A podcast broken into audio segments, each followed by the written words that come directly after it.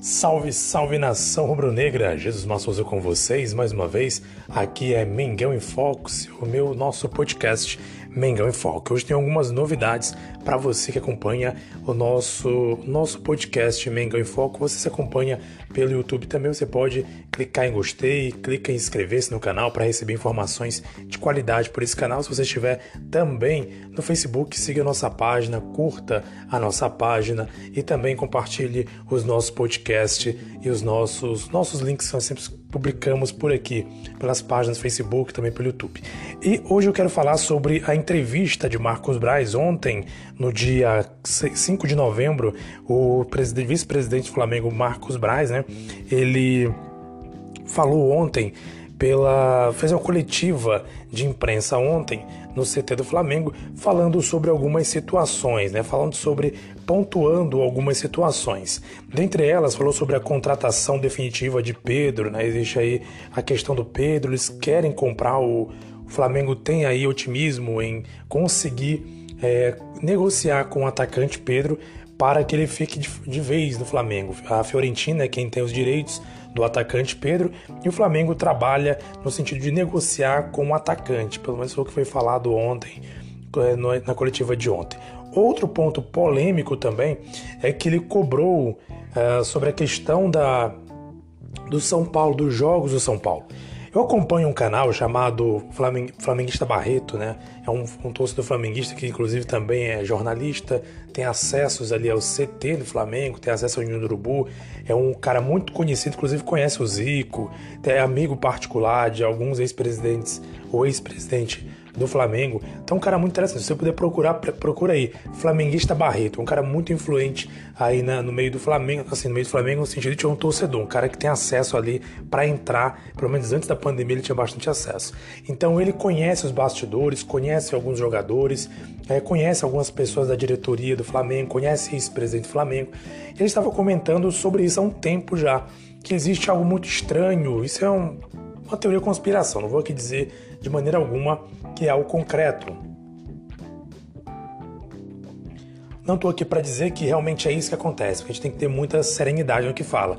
Mas segundo esse Flamengo da Barreto, ele acha muito estranho a CBF eh, não permitir que alguns times reponham seus jogos. Por exemplo, São Paulo é um deles. Tem alguns jogos atrasados e São Paulo já saiu de todas as competições praticamente. E agora se não estou enganado, tá, está só na Copa do Brasil. Mas tem jogos atrasados que até o momento a CBF não é, não colocou, não não colocou, não repôs, né? Não colocou para repor os jogos. Porque você sabe que o Brasileirão está aí meio que fragmentado. Alguns alguns clubes estão com jogos atrasados, ou seja, alguns clubes não estão com jogos em dias. Né? O Flamengo ele praticamente repõe aí em dois, dois, três dias vários jogos, né? Brasileiro, tem que jogar a Copa do Brasil, aí tem que jogar Libertadores. Inclusive, na sua fala, o presidente Marcos Braz, vice-presidente Marcos Braz, disse o seguinte: tá na hora da CBF marcar os jogos do São Paulo. Vamos esperar esfriar um pouquinho mais? Já está bom. Já está começando a baixar a temperatura, melhorando todos os lugares. O Flamengo teve jogos em menos de 72 horas. Eu entendo tudo. Não estou aqui reclamando de ter jogado. Não estou fazendo isso. Apenas gostaria de saber quando o São Paulo vai fazer os jogos dele é um direito. Então, a cobrança do Marcos Braz é interessante, porque esse flamenguista Barreto comentou, inclusive, no canal dele, que tanto São Paulo quanto também o Atlético Mineiro têm jogos pendentes para realizar. Porém, é, incrivelmente ou curiosamente, a CBF não marca, não agenda os jogos, apesar de que o Atlético Mineiro, particularmente, só participa de uma competição, que é o Campeonato Brasileiro. O São Paulo estava participando de algumas, já foi eliminado, aí só está agora, se eu não estou enganado, só está na Copa do Brasil. Então foi eliminado da, da Libertadores, foi eliminado da. Não lembro agora qual outro campeonato, na Copa do Brasil, na Libertadores e também da Sul-Americana, se eu não estou enganado. Ele foi eliminado. Então, nesse caso, está competindo somente no Campeonato Brasileiro e parece estar tá na Copa do Brasil ainda. Então, o São Paulo poderia fazer esses jogos. Porém, Incrivelmente ou curiosamente, a CBF não marca os jogos do São Paulo e não marca os jogos do Atlético Mineiro. Por que será? realmente é questionável. Marcos Braz colocou isso em foco na entrevista coletiva de ontem. Inclusive, é, o Atlético Mineiro também vai enfrentar o Flamengo agora domingo e também não tem seus jogos agendados marcados, apesar de estar participando somente de um torneio, que é o Campeonato Brasileiro. E o Flamengo de Barreto coloca muito isso no canal dele. Falei que estranho, né? Será que não existe aí, isso é a suposição dele, né? Um complô para tentar prejudicar o Flamengo. O Flamengo tem que jogar a cada 72 horas, teve inclusive situações que teve que jogar a cada 48 horas. Então, assim, é um jogo em cima do outro, é uma pressão muito grande, é muitos jogos, um cansaço, um desgaste físico e emocional muito grande. Porém, os demais times com agenda aberta aí, com, com menos competições, está competindo, está participando. Incrivelmente ou curiosamente, CBF sequer marcou, agendou, tem previsão para agendar esses jogos. Então, Marcos Braz cobra da CBF para agendar os jogos, especialmente aqui do São Paulo, né? Entender por que será que o São Paulo ainda não jogou. Então, ele fez também essa cobrança em relação ao, ao São Paulo, a CBF, em relação aos jogos do São Paulo. Então, também comentou sobre a renovação do Diego Alves e falou que está aí ainda em, em debate, discussão, está em mesa a proposta né, entre os negociantes. Ele deixou claro que a culpa, né, que a culpa do embrólio não é do Diego Alves e que o time está trabalhando, que o Flamengo está trabalhando para tentar negociar, fechar a negociação com o Diego Alves. Inclusive, o nosso amigo lá, o flamenguista Barreto, falou inclusive no seu canal ontem, estava acompanhando uma live, todo dia ele faz uma live, ele estava falando sobre uma situação pessoal que realmente foi divulgado na internet, que parece que o goleiro Hugo Souza, né, o jovem Hugo Souza, ele acabou se separando, tendo problema no relacionamento dele com a noiva, a noiva dele, e acabou tendo um, um relacionamento, parece que estão separados, não sei o que aconteceu muito bem.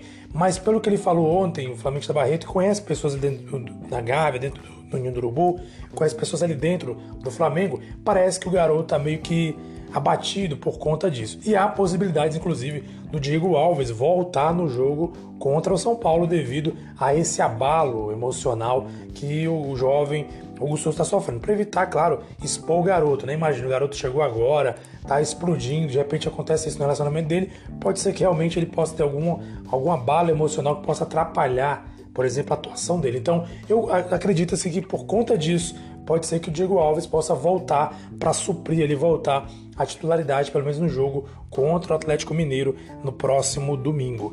Daí também possíveis é, compras de Thiago Maia e Pedro Rocha também foi comentado ali na entrevista do Marcos Braz. Outra novidade interessante, que pode ser uma novidade na verdade, eu acompanhando ontem o Twitter oficial do Gabriel Barbosa, o Gabigol, ele colocou a seguinte frase: preparem as placas e mostrou ali ele treinando no Ninho do Urubu e comentando inclusive que, que continuou no campo, ou seja, parece que ele já recuperou ali um pouco a sua forma física, já está recuperado da lesão e é provável, há quem diga, que tanto o Gabigol como o Arrascaeta podem voltar no próximo jogo, domingo, né, contra o Atlético Mineiro. Então, muito importante, muito interessante essa notícia, porque o Flamengo tem muitos desfalques e a volta de Arrascaeta e Gabigol é um sinal muito bom. Obviamente, é, provavelmente não vai jogar o jogo completo, por se tratar de volta, de lesão, os dois devem estar ali ainda um pouco sem ritmo, mas é provável talvez que seja colocado no segundo tempo, por exemplo, ou inicie o jogo e dentro do segundo tempo é substituído, enfim,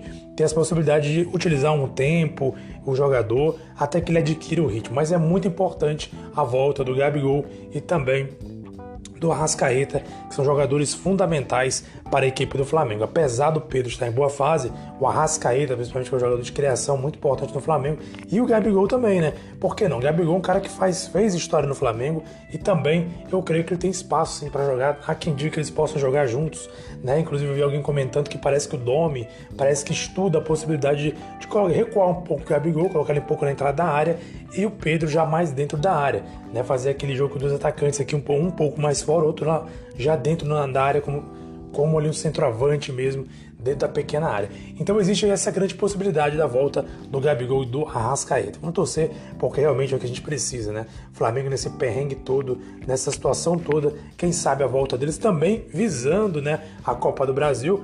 Amanhã tem, hoje tem sorteio, logo mais, não lembro qual horário do sorteio, mas vai ter sorteio na Copa do Brasil para saber quais são os adversários que vão se enfrentar na Copa do Brasil.